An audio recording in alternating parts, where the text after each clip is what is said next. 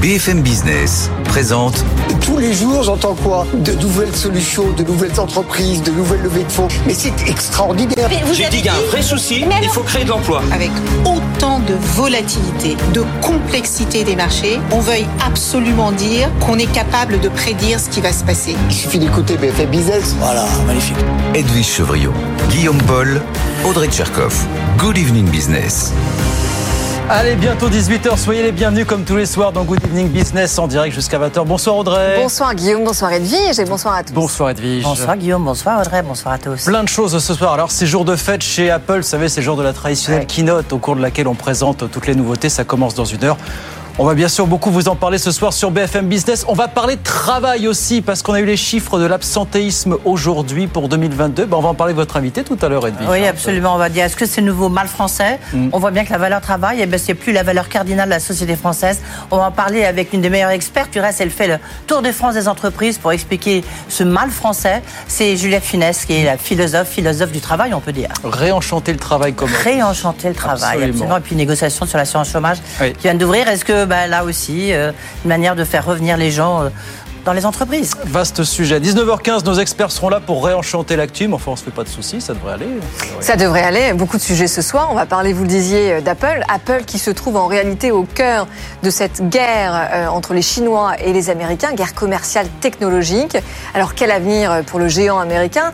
Et puis on parlera de l'assurance chômage aussi, évidemment, et encore et toujours de ces prix du carburant qui ont de cesse d'augmenter et de cette demande hein, de l'exécutif auprès des pétroliers français et des distributeurs de renier sur leurs marges pour protéger le pouvoir d'achat des Français. Alors certains ont dit oui, mais certains ont dit non. Voilà le programme très très vaste encore ce soir. On est ensemble jusqu'à 20h sur BFM Business. C'est parti. À tout de suite. Good evening business, le journal.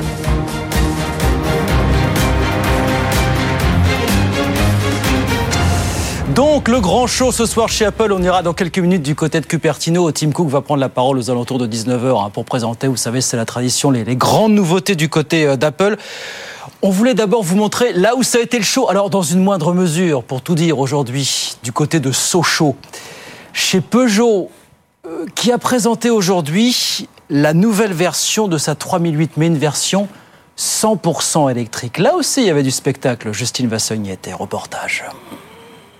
Oui, c'est un lancement extrêmement stratégique hein, pour Peugeot qui a invité ici à Sochaux le berceau, l'usine historique de la marque. Plus de 200 euh, journalistes. Peugeot a donc euh, dévoilé la troisième génération de la 3008, hein, c'est un best-seller de la marque pour la première fois euh, présenté en version euh, 100% électrique. Vous pouvez la voir euh, juste euh, derrière moi. La i3008, c'est ce qu'on appelle un SUV coupé. Sa force, c'est son autonomie jusqu'à 700 km. C'est plus que le Scénic, un 100% électrique de Renault dévoilé il y a quelques jours. La i 3008 doit être le fer de lance de l'électrification de Peugeot. Peugeot qui est un peu à la traîne, hein, il faut le dire, dans le domaine et qui veut euh, rattraper son retard, devenir même leader sur le segment électrique en Europe d'ici euh, 2025. Pour Peugeot, c'est aussi très important de montrer que cette voiture, eh bien, elle est produite en France, hein, parce que vous en souvenez peut-être, hein, Carlos Tavares, le patron de Peugeot et de Stellantis,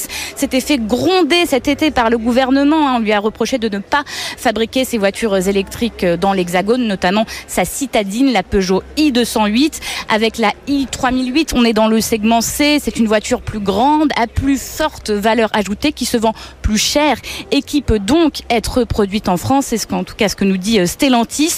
Euh, on ne connaît pas encore le prix de cette i3008, mais elle sera commercialisée en Europe et en France en février prochain. Voilà la 3008 version électrique présentée officiellement par Peugeot aujourd'hui du côté de Sochaux. Justine Vassogne avec nous sur BFM Business. 18h03, je vous le disais, le vrai show, cela dit, c'est ce soir du côté de Cupertino en Californie. On retrouve Mélinda d'Avance Soulage qui est sur place pour BFM Business. Bonsoir Mélinda, c'est dans une heure, même pas, que Tim Cook va prendre la parole maintenant pour présenter les, grandes nouveautés hein, du côté d'Apple.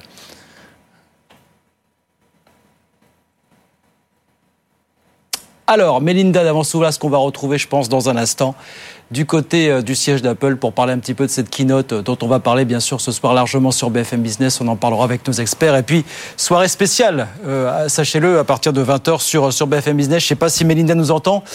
Aussi, on va la retrouver dans, dans, un instant. On va la retrouver dans un instant avec le son et l'image pour parler un petit peu de cette grande soirée qui va débuter dans, dans une heure du côté de la, la Californie. En France, les partenaires sociaux se sont retrouvés cet après-midi pour le début d'une discussion marathon sur la future convention d'assurance chômage. Les syndicats et le patronat ont deux mois pour trouver un accord. Ils ont sont moins d'accord sur un point. Ils ne veulent pas que l'État récupère une partie des excédents de l'UNEDIC pour financer le démarrage de France Travail, censé remplacer Pôle emploi. L'ancien leader de la CFDT, Laurent Berger, a retrouvé du travail. Il débarque au Crédit Mutuel. Il va créer, nous dit-on, un centre d'expertise qui sera consacré à la révolution climatique et environnementale, je cite la Banque Mutualiste. Et puis en France, toujours, le marché de la pub se maintient les chiffres euh, du premier semestre sont sortis ce matin et là, clairement, vous allez voir, la défense du pouvoir d'achat est le maître mot des messages des annonceurs. Alexandra Paget.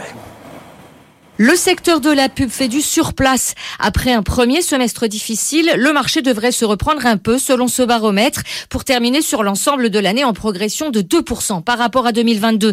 Et c'est essentiellement dû au digital. Lors des six premiers mois de l'année, les recettes publicitaires nettes totales enregistrent ainsi une infime progression de 0,2% par rapport au premier semestre 2022. Le marché a ainsi été soutenu par le numérique en dépit de sa forte décélération entre janvier et juin ce segment a affiché une hausse de 5,5% contre une croissance annuelle de 19% en 2022 sur la même période. Les recettes des médias historiques baissent, elles, d'un peu plus de 4%.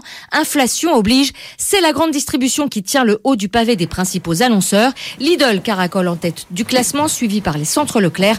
Enfin, le secteur automobile se porte mieux. Renault et Peugeot sont ainsi en progression ce semestre en termes de budget pub. Voilà le marché pub qui se maintient. Alexandra Paget avec nous sur BFM Business. Nous sommes des gens persévérants et donc nous avons retrouvé Melinda qui est donc à Cupertino en Californie à quelques minutes maintenant du début du grand show d'Apple. Bonsoir Melinda, la keynote débute à 19h dans moins d'une heure. Tim Cook sur scène pour nous présenter les, grandes nouveautés Melinda. Hein. Oui, voilà, exactement. C'est la, la keynote de rentrée. Donc, moi, je vous dis bonjour ici. Euh, c'est dans un petit peu moins d'une heure. Euh, on aura Tim Cook en scène, en effet, mais pas très très longtemps parce que, a priori, c'est une fois encore une keynote qui a été préenregistrée. Alors, c'est devenu monnaie courante, mais ils viennent quand même nous présenter les produits. On les verra après. Euh, c'est la keynote de rentrée, c'est la keynote des iPhones. Donc, les iPhone 15 arrivent cette année. On en attend encore quatre. La grosse nouveauté, c'est que les modèles les plus avancés, les iPhone 15 Pro, vont passer à l'USB-C. Et ça, c'est une petite révolution, mine de rien. Euh, ça fait longtemps que l'Union européenne veut faire plier Apple sur euh, cette prise universelle qu'on trouve sur tous les autres smartphones, sauf chez Apple. Cette année devrait être la bonne année. Alors, c'est pas complètement grâce à l'Union européenne. Ça fait très longtemps qu'Apple euh, passe tous ses produits à l'USB-C. Les iPhone 15 Pro euh, et 15 Pro Max vont y passer. C'est la grosse nouveauté, mais pas seulement. Ça va évidemment s'améliorer en photo, en autonomie. Et je pense, ça, c'est mon petit pari personnel, de les entendre ici beaucoup parler autour du Steve Jobs Theater. On va parler beaucoup environnement. Parce que vous savez, depuis quelques années, Apple veut être, euh, évidemment, réduire ses émissions, avoir une empreinte carbone négative. Et ça passe aussi par les produits. Ça veut dire des produits beaucoup plus endurants, avec une meilleure autonomie, des produits aussi qui vont changer leur forme. On attend des châssis en titane, c'est plus léger, plus résistant, donc votre smartphone va durer plus longtemps. Ce sera aussi plus cher, préfère vous prévenir tout de suite. Euh, mais il y a un mode vert qui s'annonce. Les accréditations ici sont aux couleurs du vert. C'est jamais totalement innocent chez Apple. L'Apple Watch aussi qu'on attend devrait devenir plus économe. Et puis, les AirPods, vous savez, ces fameux écouteurs, ils vont passer à l'USB-C aussi. Il paraît que c'est bon pour la planète, que tout le monde n'ait plus qu'un seul capteur, qu'un seul câble, pardon, donc on verra ça. Réponse en effet dans un petit peu moins d'une heure. Merci beaucoup Mélinda, merci. On vous suit, on sera avec vous toute la soirée, hein, puisqu'on le rappelle après cette émission, édition spéciale de Tech Co à partir de 20h avec François Sorel, Frédéric Simotel et tous ses complices pour décortiquer les annonces de cette keynote version 2023. 18h07. On va sur les marchés. Tout de suite, retrouver Aude Kersulek euh, du côté de Ronext à la Défense. Bonsoir Aude, on est terminé en baisse ce soir à la Bourse de Paris. Hein. Bonsoir. On retourne dans le rouge, oui, le retour à la case des 7250 points avec euh, cette baisse de 0,3% pour le CAC 40. Pessimisme et incertitude sont revenus sur le devant de la scène dans des volumes d'échange assez faibles. D'ailleurs, le pétrole qui remonte à 92 dollars et qui va compliquer la tâche euh, des banquiers centraux qui vont statuer ces prochains jours. C'est jeudi pour la BCE. La tech qui sous-performe avec des investisseurs euh, qui réagissent très négativement à la petite contre-performance d'Oracle dans le cloud, hein, dans ses résultats trimestriels un titre qui perd euh, plus de 11% à Wall Street et des valeurs tech donc, qui baissaient euh, à Paris. Hein. C'était le cas de euh, Dassault Systèmes qui perdait 2%.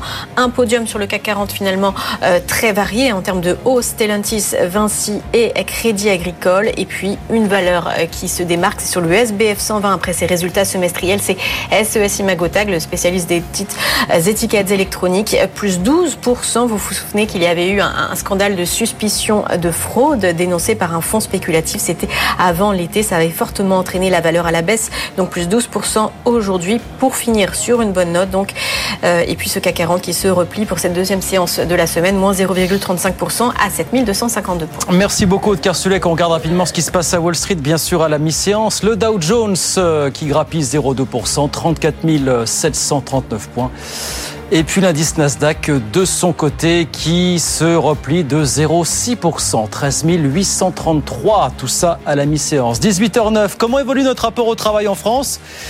Bah, les chiffres de l'absentéisme 2022 qui sont tombés ce matin ne sont pas très bons et donnent quelques indications.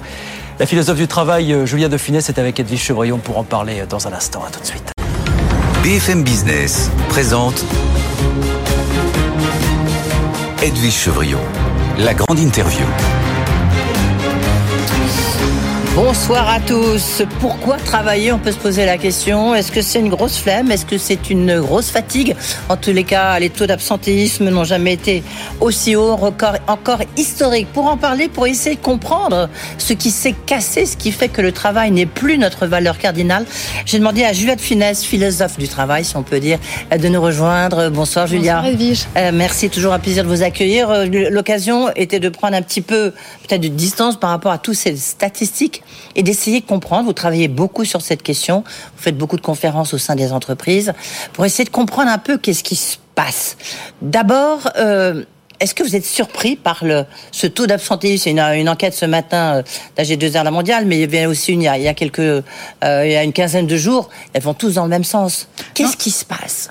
Ça fait des années que l'absentéisme euh, croît, mais il y a différentes formes d'absentéisme. Il y a bien sûr l'absentéisme lié à des causes personnelles de santé, mais qui ne devrait pas croître celui-ci parce qu'on est mieux soigné, on guérit plus vite, on a plus de médicaments. Donc ça, en temps normal, sauf pandémie évidemment, en temps normal, il devrait et ne devrait pas croître. Donc ça veut dire qu'il y a une autre forme d'absentéisme qu'en entreprise on commence à appeler je ne sais pas pourquoi on utilise ce mot d'ailleurs, euh, absentéisme de complaisance, qui ne veut pas dire grand-chose à mon avis. C'est plutôt un absentéisme de convenance personnelle. Et là, celui-ci croît énormément, c'est-à-dire qu'il y a une, sous, une, une euh, un mal-être, un ennui, euh, des, des, des, choses comme ça dans les entreprises qui expliquent cet absentéisme. Donc non, je suis pas surprise. Ça fait des années que ça ne fait que croître. Les arrêts de travail sont de plus en plus longue durée. Ce sont pas des arrêts de travail courte durée. Oui, alors c'est quand même 4-7 jours, mais ça c'est lorsqu'il y avait le Covid, c'est quand même en général plutôt 3 jours. Et puis, il faut reconnaître, et là ça touche toutes les catégories, hein, euh, le vendredi reste le jour où il y a le plus euh, d'absentéisme. Oui, mais je crois que c'est quand même plus structurel que ça. C'est pas simplement le vendredi après-midi ou le lundi matin, euh, et, et, ça touche quand même un peu moins. Mais même, je sais que les, les, chiffres montrent que les cadres sont touchés, mais ça, dans les hôpitaux, par exemple, ça touche énormément les aides soignants, bien, sûr, et moins que les médecins. Donc c'est en fait, ça traduit quoi? C'est le symptôme d'une désaffection vis-à-vis du travail, d'un des amours, c'est un peu trop fort, mais en tout cas une désacralisation du travail qui fait que le travail n'est plus du tout considéré comme quelque chose de, comme une finalité, comme quelque chose de sacré, mais comme on a un rapport beaucoup plus utilitaire à son travail. Et donc, quand une convenance personnelle euh, arrive et c'est plus pratique d'aller chercher ses enfants, et eh ben le travail passe euh, après. Évidemment que le télétravail a joué aussi dans ce dans cette porosité entre vie pro et vie perso, mais euh, je crois qu'il y a un changement de place dans la vie des gens euh, au sujet du travail. Voilà, maintenant le travail est rentré dans un mode vraiment très utilitaire et c'est plus du tout une valeur cardinale. c'est un peu comme si, en fait, il y avait, après le vrai Covid, hein, il y avait un Covid long qui s'était installé. Euh, c'est- frappant. Les gens, ils n'ont pas envie de revenir comme avant. Ben, c'est normal, ça a changé. Il y a quand même des ruptures, mais je crois que ces moments d'incertitude, de crise, de rupture sont aussi des, opportun- des opportunités pour mieux repenser ce qui ne va pas. Et là, on est en plein, et je le vous l'avez mentionné tout à l'heure, je suis quotidiennement dans les entreprises, les, les, les managers, les entreprises se questionnent systématiquement, sont vraiment dans une prise de conscience. Donc ça peut être une opportunité. Je nie pas les aspects catastrophiques de la période depuis la période Covid, mais néanmoins, vous prenez toutes les grandes histoires humaines, que ce soit scientifiques, artistiques, de management, les plus grands progrès, les plus grandes innovations ont toujours été précédés d'un moment de rupture.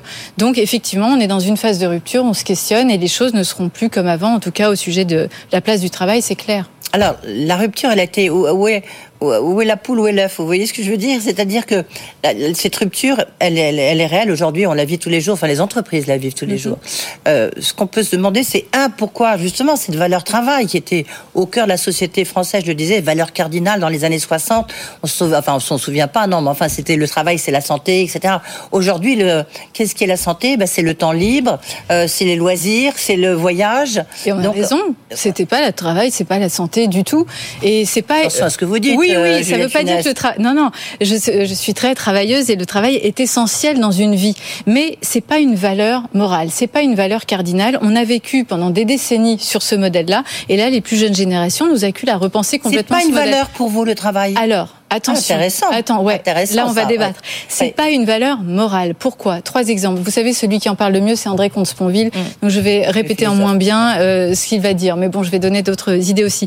Mais en gros, une valeur morale, c'est ce qui vaut par elle-même. L'amour vaut par lui-même. La générosité vaut par elle-même. Le euh, travail ne vaut pas par lui-même. On travaille toujours pour autre chose que le travail. On travaille pour un gagner un salaire, pour nourrir ses enfants, pour se payer son appartement, etc.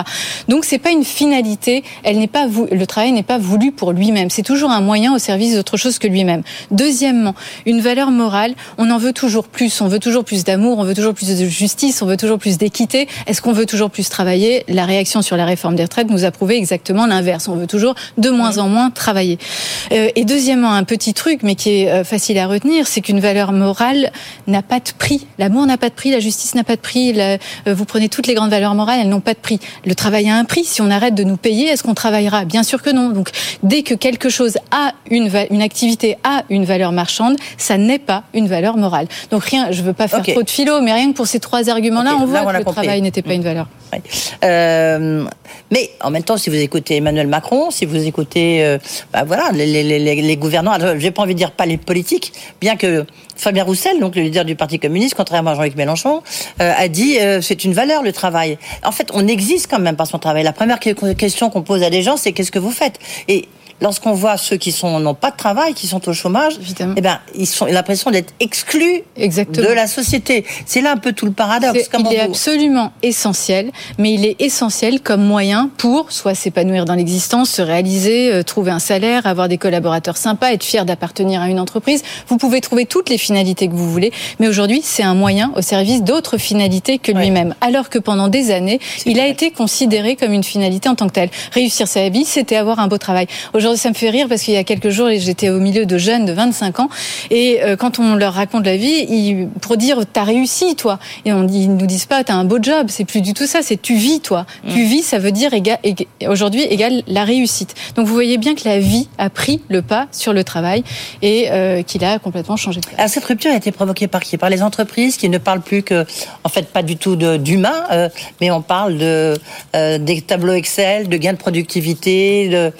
Est-ce que c'est c'est ça de, de profit. En fait, c'est là où est le divorce, les racines du divorce entre euh, l'entreprise et ses salariés? C'est plurifactoriel. Je pense qu'il n'y a pas une seule cause, mais effectivement, la procédurisation, la mécanisation, euh, ce qui fait qu'on a considéré les gens. Pourtant, les entreprises parlent d'humain depuis des décennies. On entend Ouais, tous les, bon, à chaque kick-off, on va mettre l'humain au Ouais. cœur, on va mettre l'humain au centre. La plupart du temps, c'est du pipeau et c'est de la flûte. Pourquoi? Parce que justement, on ne cultive pas les qualités intrinsèquement humaines. Euh, et surtout, à l'heure de l'intelligence artificielle, il est bon de miser sur ce qu'on a encore de spécifique. Peut-être que dans 10 ans, 15 ans, on n'aura rien de spécifique, mais la prise Oui, de mais risque, même maintenant, Le numérique, l'intelligence artificielle, c'est en train de nous expliquer que même les meilleurs cerveaux, ben, ils sont bien moins bons. Regardez, parce que l'absentéisme, ça frappe beaucoup aussi. Ça, c'est une nouveauté. Les services, Mhm. alors qu'avant, c'était pas le cas. Et vous prenez maintenant un, un jeune avocat, ben on lui dit, ben non, tu ne sers plus à grand chose, hein, parce que toutes Alors- les recherches que tu faisais, maintenant, j'appuie sur un bouton, ça va sortir. Oui, il sert plus à grand chose s'il se met sur des rails procéduraux et mécanisés. Là, la machine fait bien mieux que nous. Mais euh, en, euh, par exemple, pour la- cette capacité à prendre des risques, à être dans retrouver un potentiel d'action, être acteur, de sa vie professionnelle, ça suppose de pouvoir prendre des risques. Et ça, la machine est incapable. Les risques qu'elle prend aujourd'hui, hein, dans 10 ans, j'en sais rien. Mais les risques qu'elle prend sont des risques intégrés dans ses algorithmes. Donc, ce sont des faux risques. C'est pas une intelligence d'action au sens aristotélique aristotélicien du terme, où ça consiste à se dire, c'est ça être intelligent humainement, c'est se dire parfois il y a moins de risques à en prendre un qu'à ne pas vouloir en prendre du tout. Ça, la machine est incapable, par exemple, mais il y aura, il y a énormément de choses. La réflexivité sur ses propres actions, pouvoir répondre à la question du sens de ce qu'on fait, la machine, même liée à forte, est incapable, ne se pose pas cette question, c'est pas du tout son sujet. Faire confiance, on parle sans cesse maintenant de confiance, de management par la confiance. La confiance est un pari sur l'inconnu. Je décide oui ou non de vous faire confiance, c'est pas de l'ordre du rationnel, de l'algorithmique, euh, du cognitif. Donc ça aussi, c'est une euh, qualité intrinsèquement humaine. Donc on a encore des choses à développer et mettre l'humain au cœur. Ce serait, je déteste cette expression, mais ça voudrait dire cultiver au moins ce qui fait notre spécificité. Alors en plus, il y a un phénomène un peu nouveau pour nous, c'est-à-dire que là, il y a des tensions sur les niveaux de, re- de recrutement. On voit bien, tout le monde cherche des talents, tout le monde cherche à recruter, enfin pas tout le monde, enfin Ah Talent, beaucoup c'est d'entreprises. aussi un peu énervant. Tout le monde n'est pas un Ah talent. hein. ça C'est rien bon. que le mot talent. On est reparti dans une espèce de, de course à la, à la pression, quoi. Oui. Donc, euh, mais là, il y a quand même 59%, toujours dans cette étude de la G2R mondiale, qui dit 59% des, des, des Français ont envie de changer de job. Oui. Donc, l'infidélité, qui était déjà un sport national, le devient pour le travail. Oui, c'est vrai parce que euh, je crois que la fidélité, l'appartenance à une entreprise est remplacée progressivement par une multiplicité euh, d'expériences. On veut vivre une multiplicité d'expériences qui peut être tout à fait compréhensible dans une vie. J'ai pas envie aujourd'hui d'appartenir à une entreprise et de passer 25 ans. C'était un gage, une vertu, c'était considéré comme une qualité il y a quelques années encore. On était fidèle, on était quelqu'un de sérieux. Maintenant, on reste 20 ans dans une entreprise, on est quelqu'un de planqué ou de Oui, peu de audacieux ou de peu, ou de paresseux éventuellement. Donc, ça ne veut pas dire que la fidélité Il n'y a n'existe plus d'entreprise. Du cas. reste, C'est très frappant. Hein. Oui. Il, euh, il y a plus, il peut y avoir de la fidélité à l'entreprise, mais s'il y a fidélité, c'est qu'elle convient à l'individu. C'est j'y trouve mon compte ou pas. C'est plus une valeur, encore une fois, en tant que telle. Et la culture dans l'entreprise, de, de culture d'entreprise, vous avez raison. Moi, j'ai toujours critiqué. Ça fait maintenant une quinzaine d'années, j'ai critiqué les valeurs de l'entreprise. Non pas que l'entreprise ne doit pas avoir de valeurs, mais incarner, oui. Mais les valeurs placardées dans les couloirs qui font travailler les RH pendant des mois à se dire quel grand beau mot on va bien com, pouvoir ouais. mettre pour Mm. fédérer tout le monde, ça ne fédère absolument personne. Et ça, c'est ce qu'on appelle parfois la culture d'entreprise. Ça ne motive et ça ne branche plus euh, personne. Aujourd'hui, on est vraiment de manière structurelle dans une individualisation. Donc tout ce qui ne concerne pas, qui ne touche pas l'individu, ne fait pas vraiment sens. Ah, je sais bien que vous ne faites pas partie de ces négociations sur l'assurance chômage qui ont euh, ouvert tout à l'heure et puis mais qui ont en même temps euh, qui sont très corsetées. Hein. Mhm. on, on voit que du reste Elisabeth Borne que je recevais à l'occasion de la rencontre des entrepreneurs de France, elle le disait bien.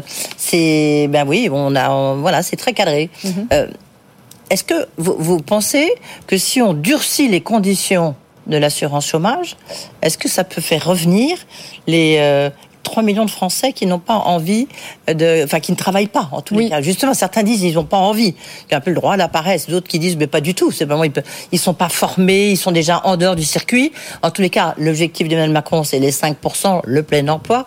Là, on est à 7,1 je crois. Euh, Est-ce que vous, vous pensez qu'il y a bon, il y a 2 de Français qui sont susceptibles de revenir si on leur coupe les assurances à l'assurance chômage? Ah, écoutez, je me situe Je- je pas. caricature un peu, hein. Je me situe pas dans des prédictions hasardeuses et je commande pas vraiment les décisions politiques. Euh, mais ce qui est sûr, c'est que d'un point de vue plus philosophique, on peut faire un parallèle. Vous savez, au XVIIIe siècle, Adam Smith ou Mandeville disait que les vices privés euh, conduisaient aux vertus publiques. Les crimes et les délits, c'est ce qui permet la justice. L'avarice va permettre l'épargne. L'envie va créer du commerce. Donc les vices privés conduisent aux vertus publiques. Je trouve qu'aujourd'hui, dans notre pays, c'est exactement l'inverse qui se passe. Et je vais atterrir sur le sujet des aides euh, de, de l'assi- de l'assurance chômage. C'est-à-dire que notre pays, je trouve, souffre d'un trop plein de vertus, ce qui fait la, les, les, aides sociales, notre système d'aide sociale très généreux, témoigne justement, marque un esprit très protecteur et fraternel. Heureusement qu'on aide les gens qui sont au chômage. C'est pas du tout ça qu'il faut remettre en question. Mais l'aide non contrôlée mène à l'assistanat. Quand je dis que les vertus se retournent en vice, si vous voulez, on pourrait l'appliquer à d'autres choses. L'égalité de droit, un principe démocratique, vire aujourd'hui à de l'égalitarisme et à du relativisme. Le principe de précaution, qui est incontestable dans son fondement, vire au précautionnisme aigu qui paralyse l'action. Donc vous voyez, toutes nos grandes vertus, tous nos bienfaits publics, euh, s'ils ne sont pas contrôlés, limités euh, et restreints, conduisent euh, parfois à, à, des vices. Et donc effectivement, aujourd'hui, il y a beaucoup de gens, qui, beaucoup de jeunes qui préfèrent travailler six mois et puis être au chômage parce qu'ils gagnent à peu près la même chose qu'un emploi. Ça me fait penser, vous savez, Emmanuel Macron était venu à Marseille, je sais plus, je crois que c'était au début de l'été, et sur le port de Marseille, il avait dit soit une mère de, à la mère d'un jeune homme ou au jeune homme directement, je me souviens, voilà, la mère du jeune homme. Euh, écoutez, si votre fils veut un emploi, je lui trouve tout de suite dans la journée sur le port. le problème n'est pas de trouver un emploi, vous l'avez dit tout à l'heure. Tout le monde sait qu'il y a un, besoin d'emploi et toutes les entreprises ont des problèmes d'attractivité, de recrutement. C'est le problème, c'est désirer travailler quand on a un système d'aide comme ça. Donc il ne s'agit pas de critiquer les aides sociales du tout, évidemment qu'il en faut, mais il faut les contrôler, sinon ça mène à l'assistanat. Donc je crois qu'il faut avoir le courage de notre intégrité républicaine à un moment, mettre des limites pour que nos vertus soient maintenues. Sinon, effectivement, c'est très ça, ce que vous dites. Ah non, non, non, c'est très, non, non, pas du tout. C'est euh, Mandeville et Adam Smith euh, inversé. C'est plus philosophique que politique. Le, alors, il y a une conférence sociale là qui, qui est donc à mi-octobre. Euh, tous les syndicats vont, vont s'y rendre, a priori. En tous les cas, c'est ce qu'ils nous ont dit le qu'est-ce qui peut se passer Est-ce que parce que la grande question on disait c'est il faut refidéliser euh, les salariés, il faut recréer l'envie de travailler. Est-ce que c'est conférence, conférence sociale On va parler rémunération bien sûr, conditions de travail, éventuellement retraite. Est-ce que qu'est-ce que, si vous, vous en faisiez partie, si vous deviez en dresser l'agenda, quel serait-il? C'est toujours bien de faire des conférences sociales, d'écouter toutes les parties prenantes, ça c'est incontestable. Après, redonner envie, on peut pas créer un sentiment. Hein. Si j'aimerais bien donner envie à Brad Pitt de tomber amoureux de moi, ça va pas se faire euh, comme ça. Donc non, et je crois que l'entreprise vraiment a à se re-questionner sur sa séduction. Au lieu de vouloir faire de la rétention, de la fidélité, j'y crois plus du tout. Pour moi, c'est mort. Le, on l'a dit tout à l'heure, le sentiment d'appartenance, c'est terminé. Donc il faut que l'entreprise se rende suffisamment sexy, si j'utilise un vocabulaire plus amoureux, mais suffisamment séduisante et attractive pour attirer toutes les entreprises que je connais qui, ont, qui ont moins de problèmes d'attractivité, sont celles qui laissent à leurs collaborateurs de la liberté, de l'autonomie, euh, la possibilité de contribuer à des projets qui excèdent même les objectifs purement euh, corporels de l'entreprise. Donc je crois que l'entreprise a vraiment à se questionner, à faire un travail sur son attrait euh, il faut se rendre séduisante pour. C'est un peu comme en amour. Si on essaye de retenir son amoureux, bah ça marche pas. On va tout checker, on va être absolument odieuse. Il vaut mieux être séduisante et se rendre un peu désirable pour le pour le faire revenir. Et ben je crois que c'est à peu près la même chose avec les entreprises. On parlait juste avant euh, cet entretien, euh, Juliette Finesse, de la rentrée scolaire à propos de vos filles. Oui. Vous leur apprenez quoi là, vous qui travaillez là-dedans? Vous leur dites ensuite il faudra que tu tu travailles ou, ou il faudra que tu t'épanouisses. Qu'est-ce que vous leur dites? Ah, je leur dis rien. Je leur dis qu'il faudrait qu'elles soient très bonnes dans le domaine qu'elles choisissent. Évidemment, j'ai les mêmes paroles que celles que avaient mes, parents. Mais en tout cas, plus de. Vous savez, il y avait une logique un peu très prépa oui, dans, bien les, sûr. dans les dans les castes, euh, voilà comme ça parisiennes. Moi, pas du tout. Non, j'essaye de vraiment de de faire en sorte qu'elles soient bien. Mais c'est facile à dire et je fais très mal les choses aussi. Et puis là, je vais rentrer, je vais demander à ma fille de faire une dictée. Vous voyez, je vais être pénible. Donc voilà, je suis un peu réac sur l'éducation de mes filles, mais euh, je crois mais plus que, ça ce part soit... pas aussi la peut-être en conclusion, la phrase de conclusion, est-ce que le, travail, il faut pas aussi le réenchanter? Euh, écoutez, moi, je crois que le travail vraiment a changé de statut et que l'enchantement est dans la vie et qu'il faut trouver un moyen de travailler qui nous permette de vivre le mieux possible. Donc, on va pas tout focaliser sur le travail. Il faut faire évidemment le plus possible et puis éventuellement choisir les meilleures voies pour avoir tous les moyens qu'il faut pour bien vivre. Mais le but, c'est l'existence. Le but, c'est bien vivre et le travail n'est plus du tout cette finalité. Donc, c'est ce que je dis à mes filles. Mais euh, j'espère qu'elles écoutent pas trop quand même parce que je, je nuance un peu à la maison. Merci beaucoup, Merci Juliette Finesse. Toujours un plaisir de vous avoir. Euh, voilà, il faut se réinventer, se réenchanter, mais dans notre propre existence. Merci, Merci beaucoup. Tout de suite, lui, il va se réenchanter en nous disant euh, rappel du titre, c'est Guillaume Paul. BFM Business, l'info éco. Oui, 18h30, c'est une soirée enchantée en tout cas chez Apple, jour de keynote. Comme tous les ans, le patron Tim Cook sera sur scène dans une demi-heure en Californie pour présenter les nouveautés euh, du groupe, les nouveaux iPhones notamment, censés accueillir désormais le fameux port de charge universel imposé par l'Europe. On en reparle dans un quart d'heure. Et puis émission spéciale Tech Co à partir de 20h en direct ce soir sur BFM Business. En France, les partenaires sociaux se sont donc retrouvés euh, aujourd'hui pour le début d'une discussion marathon euh, sur la future convention d'assurance chômage. Les syndicats et le patronat ont deux mois pour trouver un accord. Ils sont au moins d'accord sur un point, ils ne veulent pas que l'État récupère une partie des excédents de l'UNEDIC pour financer le démarrage de France Travail, censé remplacer Pôle emploi.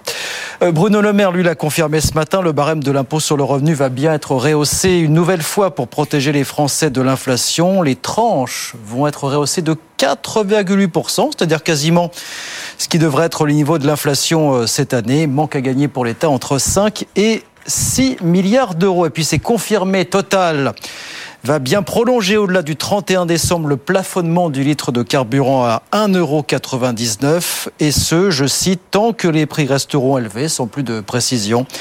Plusieurs grandes chaînes de supermarchés ont aussi annoncé des remises, d'autres en discutent encore avec le gouvernement. 18h32, les experts arrivent dans un instant sur BFM Business. Audrey Tcherkov, Edwige Chevrillon, Frédéric Simotel et toute la rédaction, bien sûr. À tout de suite. Good Evening Business. Actu, experts, débat et interview des grands acteurs de l'économie. Allez, 18h35, c'est parti pour les experts. Première partie, nos experts maison, comme tous les soirs. Audrey Tcharkov, rebonsoir. Rebonsoir Guillaume, rebonsoir à tous. Edwige Chevrillon est de nouveau avec nous. Rebonsoir Edwige. Et puis Emmanuel Le Chip qui est avec nous. Bonsoir, Emmanuel. Bah déjà pour redire quelques mots, plus que ça même de l'interview que vous venez de faire avec euh, Julia de Finesse. Est-ce qu'elle nous a redonné foi dans, le travail? C'est aussi la question que je vous poserai tiens, ce soir. Bah alors en tout cas, son regard de, philosophe et de spécialiste du travail nous a permis de prendre de la hauteur. Qu'est-ce que vous oui, en mais en plus c'est assez concret hein, quand même, c'est de dire euh, maintenant le travail, enfin en tout cas, je trouve qu'elle s'est engagée. Elle a dit le travail, c'est plus la valeur cardinale, c'est en aucun cas une valeur morale. Oui. C'est une valeur et en plus c'est une valeur qui a un prix, donc c'est pas une valeur morale. J'ai bien aimé parce que un travail, ça doit être rémunéré. Ensuite, elle, elle nous a expliqué que euh, on avait besoin de travailler, mais c'était pas du tout aujourd'hui et ça ne sera plus jamais le centre de notre vie. Aujourd'hui, les gens ont envie de vivre pour eux-mêmes, de s'épanouir, d'avoir du temps libre, d'avoir des, des, loisirs mm. et c'est une très bonne chose. Elle pense que c'était une erreur avant. C'est là où je dis elle est, elle va dans le sens du courant un peu actuel, mais maintenant elle va le sens, dans un sens très inverse à ce qui a ce qui était les fondements de notre société avant où on parlait le travail, la santé, euh, c'est le travail, ce qui fait l'épanouissement et tout. Avec ça va assez loin, c'est-à-dire que sur l'assurance chômage par exemple, on parle des négociations, elle n'est pas du tout une spécialiste, hein. mais je lui disais, si c'est votre agenda, là aussi, je crois qu'elle s'est mouillée. Elle a dit, bah, c'est sûr qu'il y a des gens qui finalement se disent, je travaille, l'assistanat, c'est formidable, euh, les aides sociales, c'est indispensable, mais il y a un moment où euh, ça doit s'arrêter parce que sinon on fait euh, six mois euh, six mois de boulot puis après ben six mois on est payé la même chose et puis à condition que ça soit contrôlé. Mm. oui elle, elle, a beaucoup de contrôle absolument. on va on va écouter parce qu'elle a cité il y a cette phrase forte le travail n'est plus une valeur ah elle l'a dit en citant André Comte un autre grand philosophe. oui on l'écoute quelques secondes tiens allez travail est essentiel dans une vie, mais c'est pas une valeur morale, c'est pas une valeur cardinale. Pourquoi? Trois exemples. Une valeur morale, c'est ce qui vaut par elle-même. L'amour vaut par lui-même, la générosité vaut par elle-même. Le euh, travail ne vaut pas par lui-même. On travaille toujours pour autre chose que le travail. On travaille pour un gagner un salaire, pour nourrir ses enfants, pour se payer son appartement, etc. Donc c'est pas une finalité. Elle n'est pas le travail n'est pas voulu pour lui-même. C'est toujours un moyen au service d'autre chose que lui-même. Deuxièmement, une valeur morale, on en veut toujours plus. On veut toujours plus d'amour, on veut toujours plus de justice, on veut toujours plus d'équité. Est-ce qu'on veut toujours plus travailler? La réaction sur la réforme des retraites nous a prouvé exactement l'inverse. On veut toujours de moins en moins travailler. Euh, et deuxièmement, un petit truc, mais qui est euh, facile à retenir, c'est qu'une valeur morale n'a pas de prix. L'amour n'a pas de prix, la justice n'a pas de prix. Euh, vous prenez toutes les grandes valeurs morales, elles n'ont pas de prix. Le travail a un prix. Si on arrête de nous payer, est-ce qu'on travaillera? Bien sûr que non. Donc, dès que quelque chose a une, une activité a une valeur marchande, ça n'est pas une valeur morale. Et voilà oui, oui, oui, c'est intéressant parce qu'elle explique en effet très concrètement, c'est vrai qu'on a complètement changé de paradigme, que le travail n'est plus une finalité, mais un moyen, euh, somme toute, au service de la vie, point barre. Et contrairement aux générations précédentes euh, qui le voyaient à la fois comme une finalité, comme synonyme de réussite sociale, euh, eh bien aujourd'hui, finalement, le penser comme un moyen, le travail, est-ce que c'est mm. pas lui redonner tout son sens? Emmanuel Le Chypre Oui, je- regarde je-. Oui, oui, oui, d'abord parce que je je suis pas d'accord avec cette idée que euh, finalement c'est un peu comme si euh, nos anciens étaient habités par la volonté de travailler. Nos anciens, ils étaient d'abord habités par la volonté de devoir euh, effectivement se nourrir. Je suis pas sûr qu'ils étaient beaucoup plus euh, enclins que nous euh, à euh, travailler. C'était pas une Ici, il y passion avait une pour culture le d'entreprise. Ils travail. passaient 25 ans dans la même entreprise. Oui, non mais ça, c'est- ça, ça, ça, d'accord. Oui, il y avait voyez, ça, il y avait- mais ce que je veux dire, c'est que, c'est-à-dire si on travaillait, c'était pas par, par choix. Je pense qu'on leur aurait proposé de travailler moins, d'avoir un peu plus de temps libre, etc. À nos ancêtres, je pense qu'ils auraient Ah bah, été ils ont euh, obtenu, heureusement, ils ont obtenu les congés payés, euh, le raisonnement de, de, de Julia est un raisonnement qui est totalement individualiste et qui et qui fait fi de tout ce qui fait la société. C'est-à-dire qu'en gros, euh, il y a des sociétés euh, dans lesquelles une des raisons pour lesquelles on travaille, alors oui, il y a effectivement euh, le salaire, etc. Mais il y a aussi la notion euh, de euh, participer à euh, la vie en commun, participer euh, au bien-être et au développement de la société. Et je suis désolé, il y a des pays dans lesquels la pression sociale qui s'exerce sur les gens qui ne veulent pas travailler euh, est un euh, véritable frein. Prenez toutes les sociétés luthériennes de, de, de Scandinavie, par exemple. Je peux vous dire qu'au Danemark, si euh, vous glandez chez vous en profitant des allocations familiales, Ah bah non, ça la n'existe pression pas, c'est clair. sociale Ah qui s'exerce sur vous, mais au-delà de, de la loi et de la pression financière, Mm. elle fait que vous êtes très vite incité à trouver un travail et que de toute c'est la façon, même chose chez nous, quand même. vous- Bah, ça reste- Non, mais, Mais si, bien sûr la- que non, Edwige, si. on n'est plus dans cette Ah. culture. C'est même. plus du, c'est plus du tout ça. Aujourd'hui, il y a effectivement. Alors, je comprends très bien aussi le, le, le, le désenchantement par rapport euh, au travail. Et Marie-Lise Léon, elle a eu une très belle phrase euh, euh, au Medef quand elle a pas, elle a parlé de quand il quand a été abordée la question de la grande démission. Elle a dit Oui. c'est pas une grande démission, c'est une grande déception.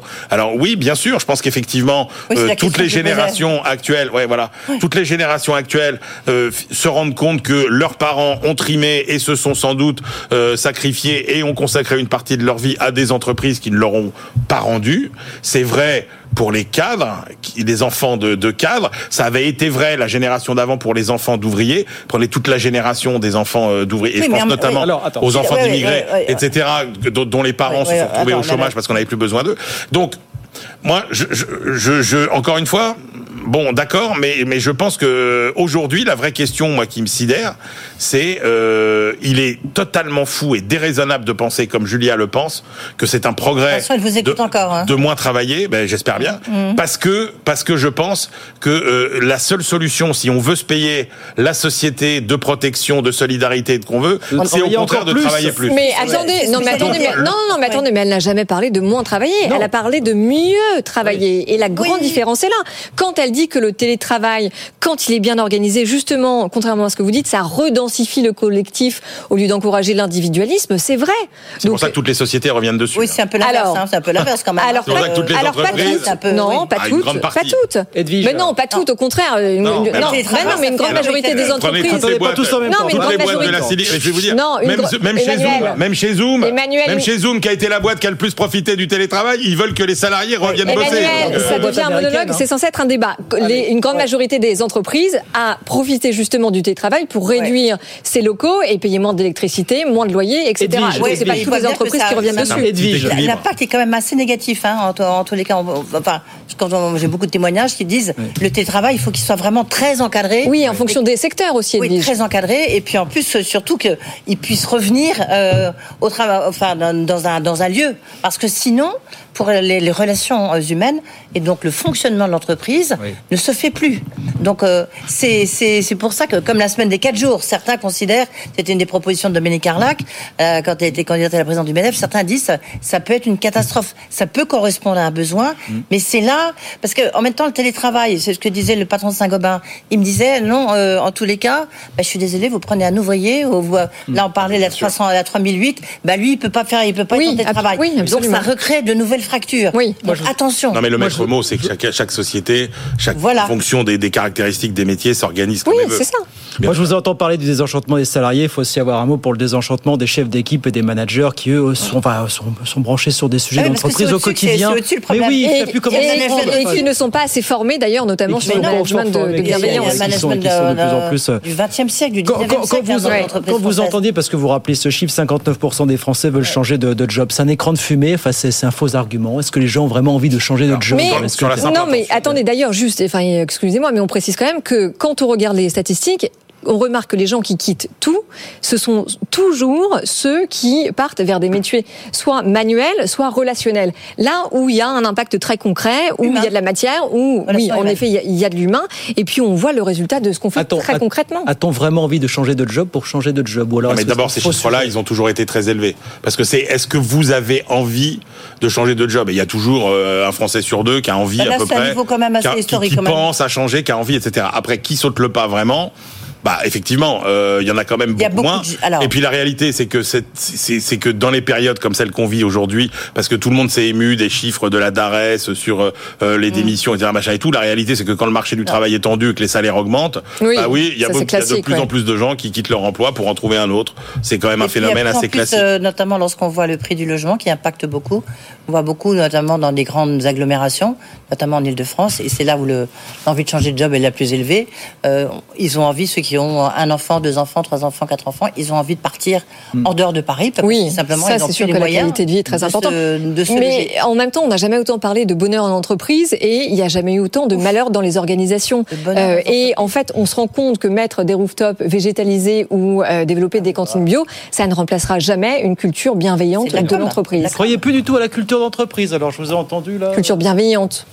La culture, mais il y, a des- il y a des boîtes qui s'en sortent bien quand vous prenez justement, je parlais de Saint-Gobain, la fin, c'est des, entreprises qui avaient des cultures d'entreprise très fortes.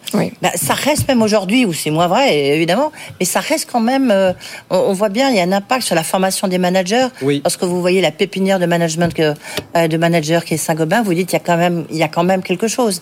Euh, dans, C'est plus, là, un sujet, un sujet- c'est plus un sujet de grande boîte, quoi. quoi mais c'est la, Exactement. c'est la façon de, travailler aussi, la réalité. Alors, moi, je, je suis pas sûr que le, le, le, le, le- rapport au travail, oui, il a changé, et c'est vrai que euh, tous les rapports se sont inversés. Quand vous demandez aux gens, est-ce que vous voulez plutôt euh, euh, gagner plus ou euh, travailler moins? Euh, En gros, euh, il y a 30 ans, il y en a les deux tiers qui disaient travailler plus. Aujourd'hui, il y en a qui disent gagner moins, etc. Mais il y a aussi que euh, bah, on, on ne veut plus être dirigé de la même façon, et il faut Ah bah l'accepter. ouais. Le management autoritaire, ça ne marche plus. Aujourd'hui, vous êtes manager, il faut convaincre, il faut embarquer. Voilà. Ah ouais, mais c'est pas plus Et mal. sur ce plateau, on doit être un peu autoritaire parce qu'on a un deuxième sujet, malheureusement. Ben oui, le temps. C'est le temps qui nous dicte notre Eh oui. emploi du temps. Que voulez-vous 18h46. Frédéric Simotel, bonsoir. c'est ça justement. Qui doit se dire, mes pauvres enfants, vous parlez de l'avenir du travail, si vous saviez à quel point tout ça va être bousculé plus que vous ne le pensez. Eh ben, Quelqu'un qui doit embarquer les autres, c'est Tim Cook. Hein. Oui, Lui, dans il un embarque. quart d'heure. Lui, donc, il embarque. Dans un quart d'heure, donc 19h sur scène à Cupertino, c'est la keynote d'Apple avec son train de joyeuseté, de nouveautés comme tous les, tous les ans. Qu'est-ce qu'on attend là, Frédéric? Bon, on attend, euh, voilà, euh, parce que comme toujours dans ces keynote Apple, on en sait déjà plus que euh, un peu plus. Il y a des rumeurs, alors, il y a encore des choses à confirmer, mais évidemment c'est la sortie de l'iPhone 15, donc la dernière version. Alors, 15. très- alors, avec ces différentes versions, hein, là, le, le 15 Plus, le 15 Max, le 15 Pro Max, euh, si euh, ce que l'on dit sur les prix, le 15 Pro Max, il devrait être à plus de 2000 euros. Oh, 2000 euros un smartphone. Alors il y a un cadre en titane, il y a un super zoom, il y a plein, de- il y a un, un processeur, mais enfin voilà, il y a pas mal de choses autour de Ils ça. intègrent Il y a- l'inflation ou pas cette fois? Pardon? Est-ce qu'ils intègrent l'inflation cette fois dans les prix? Non les smartphones les plus chers sont les plus vendus au monde. hein. Même s'il y a un recul euh, des ventes de smartphones, il s'est vendu, il, il va se vendre en 2023. On estime entre 1,14 et 1,2 milliard de smartphones euh, contre euh, 1 milliard 4 l'année dernière. Donc il y a un recul quand même à, à ce niveau-là. Mais c'est quand même les plus chers qui se vendent le mieux. Donc euh, allez comprendre. Euh, là, on va surtout regarder aussi. Alors c'est un détail, mais euh, euh, ce petit port USB-C, vous savez, celui que vous avez sur tous les équipements, eh bien, ce sera celui de l'iPhone a priori, puisque il y a une obligation européenne à ce niveau-là. Mais là encore. Apple va faire son un petit pas de pas de côté. Parce que le euh, les gadgets enfin les les euh, tous les, les les périphériques qui seront avec USB-C Apple ils seront un peu plus puissants que les vrais USB-C pour recharger votre téléphone. Il vaudra mieux un USB-C Apple Ah là là. pour euh, transfert de données. Il vaudra mieux un Ouais. USB-C, euh, Apple. Donc voilà, il y a toute cette petite Ah, ce sera la prise euh, standard, mais en mieux. Mais en mieux, voilà. Si on prend un câble standard, Ah on rechargera moins vite. On... Et plus cher. Et plus cher, ouais. Et plus Ouais, cher. ouais. Donc il y aura ça. Donc on attend ça, on attend des AirPods, on attend la nouvelle montre, euh, Deux montres euh, la nouvelle Ouais. série L'iPhone 9. Euh, là, là, il y a- bah oui, l'iPhone 15 qui va arriver avec euh, avec le nouvel iOS. Oui, mais Alors, j'ai vu des, plus moi, moi, les dépêches que j'ai plus vues. Cher on dit entre 100 et 150 Moi, les dépêches que j'ai vues cet après-midi, c'est que finalement, il n'y aurait pas tant de hausse de prix que. Non, 100 que ça. dollars. On parle de Ouais. 100 dollars. Ouais, ouais. Non, mais enfin, globalement, Frédéric, les, les améliorations chaque année de l'iPhone, elles sont quand même à la marge, précisément parce que l'objectif d'Apple, c'est uniquement d'augmenter ses marges. Là, là, il y a quand même un, à l'intérieur, il y a quand même une, une grosse avancée technologique. C'est un processeur. Alors, les, les, les, les connaisseurs comprendront, c'est un processeur de 3 nanomètres. On rentre vraiment dans l'infiniment petit. Ça veut dire qu'on est, c'est un processeur encore plus puissant et encore plus efficace en, en consommation d'énergie. Ouais. Donc là, on a un vrai plus. Vous voyez, le dernier Huawei qui sort, il est à 7 nanomètres. C'est-à-dire, il y a 50% de différence entre, entre les deux. Avec, avec quand même un avenir assez incertain, parce que Voilà. vous, vous l'avez mentionné rapidement, mais les ventes sont en recul, c'est assez inédit euh, pour le souligner, et que par ailleurs, attention, le gouvernement chinois vient d'interdire l'iPhone pour tous ses fonctionnaires et tous ses officiers par crainte de l'espionnage américain, et euh, résultat, Apple a quand même perdu 200 milliards, parce que euh, les ventes en Chine pour Apple, c'est colossal, c'est 20%, du business. Troisième Ouais. marché. ouais. 20 pour- ouais, 200 milliards en, en capitalisation. Mais c'est justement ça. Il faudra lire entre les lignes de tous les discours. Parce qu'il va y avoir, on va nous faire, bien sûr, les produits vont être merveilleux. Les, les fans vont applaudir à tout rompre. euh, Ils seront, ils vont commander, précommander leur appareil à peine sorti. Ouais, ouais. Mais c'est vrai que derrière, vous l'avez dit, il y a le, pro- il y a le problème du marché en Chine. hein, euh, euh, c'est quand même 20% de, de, de- d'Apple. euh, donc avec ses, ses fournisseurs. Il y a toute l'histoire de la supply chain. Apple est en train de se poser la question parce que il aimerait bien être moins dépendant de la Chine. Ouais. Mais le problème, c'est qu'en Chine, par rapport à l'Inde ou au Vietnam, on a des chaînes logistiques très sûres, très sécurisées. Je, je fais, je fais pas de, de, de, de schéma. Vous regardez le port de Shanghai, c'est des autoroutes de, de, euh, à huit voies qui vont directement vers le port. Allez en Inde trouver euh, Ouais, ouais. des routes correctes. Allez en Inde trouver une qualité d'eau aussi Ouais. pour les usines. Ça va venir, Apple. ça va venir. Sauf que là, Ça va regain, venir, mais ça sauf que prendra- là, ça regain de prendra 15 tension, ans. regain de tension commerciale entre le- la Chine et les États-Unis, qui effectivement qui est pas très Et important. puis il y a la bataille des processeurs aussi. Apple aujourd'hui veut tout faire. Et, et donc il y a un Qualcomm par exemple avec qui ils ont signé jusqu'en 2026. Mais justement après Apple veut faire lui-même ses modems 5G. Il y a l'intelligence artificielle Oui, aujourd'hui. Où est Apple, pas- où est Apple, On les connaissait avec. Siri à l'époque. Euh, là aujourd'hui on se demande, on entend parler Google, on entend parler Microsoft, on entend parler Meta. Donc là il y a de gros enjeux aussi derrière tout ça. Même en modèle il y a le smartphone pliant. Oui, Tout le monde se dit mais ça va être pas. ça. Le, le- les, les gens commencent à s'habituer à ce smartphone pliant parce que c'est vrai qu'il est, Hmm. ils sont de qualité, ils per- permettent de faire pas, pas mal de choses. Que va faire Apple aussi dans, dans, dans le domaine? Est-ce qu'ils veulent rompre euh, Edwige, Est-ce est-ce que ça sera quand même un iPhone qui sera qui va nous enfermer encore plus dans le système euh, Apple, parce que bah, on en parlait l'autre jour ici Oui. même, euh, avec ce que vient de, de, de faire comme recommandation de la, euh, la, la- pardon, la Commission européenne, on voit bien qu'on peut se poser la question, parce que là, bientôt, ça servira pour tout. On ne pourra pas s'en passer. Ah. Et est-ce que cet iPhone 15 va pas renforcer cet aspect-là L'idée de la Commission européenne, pour faire très clair, c'est que vous avez aujourd'hui l'App Store hein, sur lequel vous Oui, allez oui, oui. télécharger vos applications. Ce serait d'avoir un, un autre magasin d'applications qui soit pas non plus celui de Google. Voilà, des, des- mais vous imaginez bien qu'avant qu'un acteur arrive avec son propre magasin d'applications, non, c'est Bah, ça, ça va- justement, on en parlait la semaine dernière. Est-ce que Apple, Apple finalement n'est pas devenu trop gros? Parce que qui est-ce qui, euh, enfin, qui est-ce qui a les moyens aujourd'hui, à la fois financiers et puis en termes d'innovation, pour venir disrupter le marché et créer, euh, enfin, un Non, Apple Store personne. bis? Alors après, ce qui risque d'y avoir, c'est là, où ils, peu tard, euh. là, là où ils prennent 30% de commission, ils vont peut-être réduire un peu leur commission, Ouais. ils vont ils vont jouer un peu un peu là-dessus. On, on- on va les ils vont être euh, un peu embêtés sur des petits On va les points. contraindre. Ouais, on va les on, les on va les contraindre voilà sur certains sur certains points, mais voilà comme le port USB-C, ça paraît Ouais. tout bête, mais dire à Apple qu'il faut changer euh, le, le port de, de connexion, c'est quand même un petit Mais que, du coup, avec tout ce que vous venez de décrire, il continue de jouer sur du velours. Est-ce que c'est ça, ça qui fait que depuis des années, on n'a pas forcément ce choc euh, technologique, cette innovation, cette rupture technologique qu'on a vu du temps de l'iPhone finalement. réussite, ça euh, fait longtemps qu'ils n'ont pas innové de manière massive euh, chez Apple finalement. depuis. Non, c'est des petits plus à chaque C'est des fois. petits plus à chaque fois, mais il n'y a pas de grand saut, il n'y a pas de grand saut le, le- d'innovation. le casque quoi. Vision Pro a voulu montrer des choses, mais encore une fois, euh, euh, alors il y a plein de super technologies à l'intérieur, mais c'est un casque, l'autonomie est à revoir, c'est encore avec un Ouais. câble. Mais par contre, oui, je pense que pour l'instant, on attend le successeur de l'iPhone. Le successeur de l'iPhone sera quoi? Ce sera des lunettes peut-être un jour? On le voit. je sais pas si vous, des années, hein. je sais pas si vous avez vu cette démonstration incroyable de cette société qui s'appelle iGen. Je vous parle, là, je vous, fais une, petite édito de deux minutes. Eh bien, alors, il faut faire un peu de post-production, mais je vais vous parler avec la même voix, avec le même euh, mouvement des lèvres, en anglais, dans 26 langues. Aujourd'hui. Euh, vous imaginez le jour où ce sera en instantané avec votre lunette euh, Emmanuel pourra me parler en. en Et si on n'a pas de lunettes En sens que, bah justement, ce sera, ce sera ça. Non, mais c'est ça le futur. Si on n'a pas de smartphone aujourd'hui, on fait quoi? Mais dans le futur, si on n'a pas ces lunettes connectées, qu'est-ce qu'on fera? Enfin, en, en tout cas, c'est quand même une, une- une page qui se tourne parce que qu'est-ce qui a fait le succès d'Apple il y a 40 ans? C'est le rapprochement de la Chine et des États-Unis. Mhm. Donc on voit bien que cette géopolitique euh, économique qui est en plein bouleversement va aussi avoir des impacts euh, sur ces très gros acteurs-là. 30 secondes, Annelle, ça vous épate, tout ça? Ça vous laisse. euh, Non, ça m'épate pas. euh, C'est, euh, je trouve que la, la grande force et le grand talent de Tim Cook, c'est justement d'avoir su euh, finalement euh, compenser euh, le- le- le- l'essoufflement technologique euh, et enfin l'essoufflement innovation parce que technologique, il y a toujours Oui, des innovations. D'avoir su compenser cet essoufflement euh, euh, de, et, et- et- de, et- de gérer finalement ces, ces, ces améliorations incrémentales avec la diversification quand même vers tout ce qui est le cloud, la télé, etc. Et là, alors c'est vrai que les, les iPhones c'est encore la moitié des recettes. Mmh. On voit bien que ce qui fait la force à mon avis, autant euh, Steve Jobs était un, grand visionnaire, mais c'est vrai que depuis Steve Jobs, il n'y a pas eu de, de, de- d'innovation waouh. Et lui, il a réussi effectivement cette diversification euh, exceptionnelle.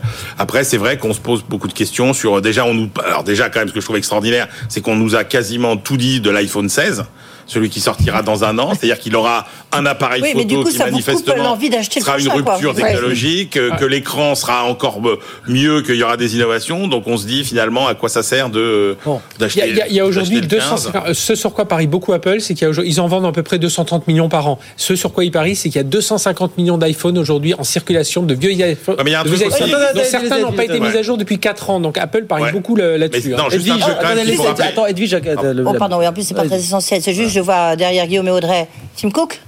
Je sais pas, il a, il a quel âge? Il a 55 ans, euh, Tim Ah Cook? Non, non, et- non, non, il a 60. euh, Voilà. Bon, plus de je, 60 ans. je faisais exprès de mettre une barrière. en, en- en France, par exemple, on vous dit qu'il faut avoir 30 ans ou 25 ans aujourd'hui, 30 ans pour être innovant. Ben, ça montre qu'on peut être euh, Eh oui. vieux et très innovant et plus innovant que les autres. Manu, pour finir. On a allez. quelques patrons vieux et innovants. Bon. Et ben voilà, cette euh, Non, mais- a- Non, mais bon, non, mais, non, mais c'est, euh, intéressant parce qu'on enfin, on critique l'iPhone, mais en réalité, Non, si, le euh, truc de- depuis oublier. 2007, c'est 2 milliards d'iPhone vendus. Mais le truc qu'il faut pas oublier quand on dit l'iPhone c'est cher, etc., c'est qu'il y a des tas de pays dans lesquels on n'a pas les mêmes modèles de distribution et de vente que chez nous. C'est-à-dire qu'il y a des pays où, comme les États-Unis par exemple, où l'abonnement est beaucoup plus cher que chez nous, Ouais. mais où la, où- mais où le coût de l'iPhone est beaucoup plus Oui. pris en charge que chez nous. C'est-à-dire que nous, il faut qu'on sorte quand même. Enfin, les pris- 1000, pris en charge 1200, par qui? 1500, bah, par le par le- l'opérateur Ah oui, euh, ouais. téléphonique. Mais par contre, vous payez des abonnements qui sont qui sont plus chers. Ah oui. Mais l'iPhone, vous l'avez moitié prix. Allez, keynote qui débute dans quelques instants. On va retourner d'ailleurs à, à autres Cupertino dans le journal de 19h. Et puis alors Tech Co spécial ce soir, hein, Frédéric. hein, 20h, 20h, Ouais. 21h30, débrief, et puis je pense que tous les soirs euh, de la semaine, on va continuer à en reparler. Oh, bah, on n'en a pas parlé, mais de- Apple devrait dépasser Samsung. Hein. Ouais. Oui, oui, ah oui, en part de marché. ouais. À suivre à partir de ce soir et puis toute cette semaine, effectivement, cette grande keynote d'Apple qui débute dans quelques minutes du côté de Cupertino, en Californie. Merci à tous les trois, Frédéric Simotel, Edwige Chevrillon et Emmanuel Le Chypre. Très bonne soirée à tous. Nous, on reste là, 18h56, on revient dans un instant. Plein de sujets, l'assurance chômage, bien sûr, euh, les sociétés d'autoroute Les sociétés que l'on va d'autoroute. taxer, ça y est, c'est officiel. Le petit geste total, voilà, qui est confirmé. Et puis, euh, le pic des énergies fossiles en termes de demande, c'est pour la fin de la décennie apparemment. C'est plutôt que prévu. Nous dit l'agence internationale. Rigolez pas. Contrairement à ce qu'Emmanuel Ne nous dit. rigolez pas. Moi je dis rien, c'est-à-dire qu'on nous dit c'est toujours pour dans 10 ans et Oui, oui. ça fait 50 ans qu'on Eh ben, dit que c'est pour dans 10 ans. Eh ben, ça va bien finir par arriver. je Ben Agence oui, crois. internationale bien d'énergie, fin de la décennie. Bon, enfin bref. C'est bon. On raconte tout ça dans un instant. On est là jusqu'à 20h, bien sûr. À tout de suite.